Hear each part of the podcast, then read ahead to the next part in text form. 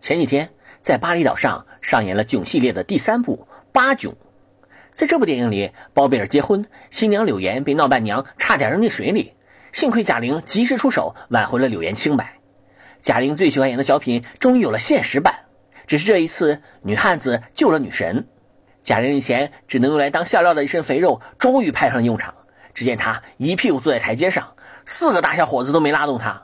左一巴掌拍飞了韩庚，右一巴掌推开了包贝尔，宛若一只慈爱的母熊，牢牢地护住了自己的熊宝宝柳岩，真是应了贾玲的那句名言呐：“有肉的女孩运气不会太差。”我估计贾玲当时的心理活动是这样的：你你们还抱上柳岩了，你们还抱上他了，你们有能耐，你们有能耐，你们抱抱我。伴郎们的心理活动是这样的：嗯，那我们也抱不动啊。看了这条新闻啊。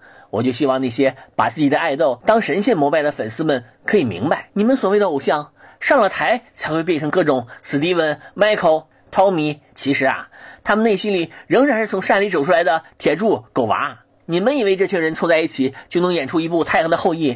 其实啊，他们只能演出乡村爱情故事。这事发生以后啊，好事的新浪还在网上做了个调查，结果发现百分之九十八的网友都觉得这事很低俗。其实啊，我倒不觉得现场这些大明星的道德水准比百分之七十八的网友都低。你别忘了我们是怎么长起来的，我们就是在一场场考试下幸存下来的。选择题应该选什么？当然是选择正确答案了。正确答案跟我内心的想法一样吗？还谁管呢？路上捡到一百块钱怎么办？A. 捡起来给妈妈。B. 捡起来交给警察叔叔。选 B 呀，交给警察叔叔啊。考试不及格，回家告诉爸爸，爸爸肯定会揍你。那你会 A 告诉爸爸，B 不告诉爸爸。选 A 告诉爸爸。有个老奶奶在地上摔倒了，A 扶，B 不扶，选 A 呀，扶，是不是？只是做题而已嘛。但是事到临头会怎么样呢？啊，那就不能告诉你啦。那有粉丝问我了，假如你是韩庚或者王祖蓝，你当时会怎么做呢？我当然不会用这么下三滥的招数嘛。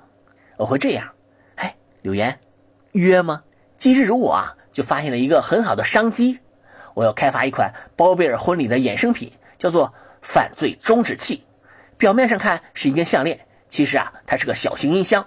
一旦佩戴着，发出一定分贝的尖叫，音箱自动开启，反复播放以下内容：刑法第二百三十七条规定，以暴力、胁迫或其他方式强制猥亵他人或者侮辱妇女的，处五年以下有期徒刑或者拘役。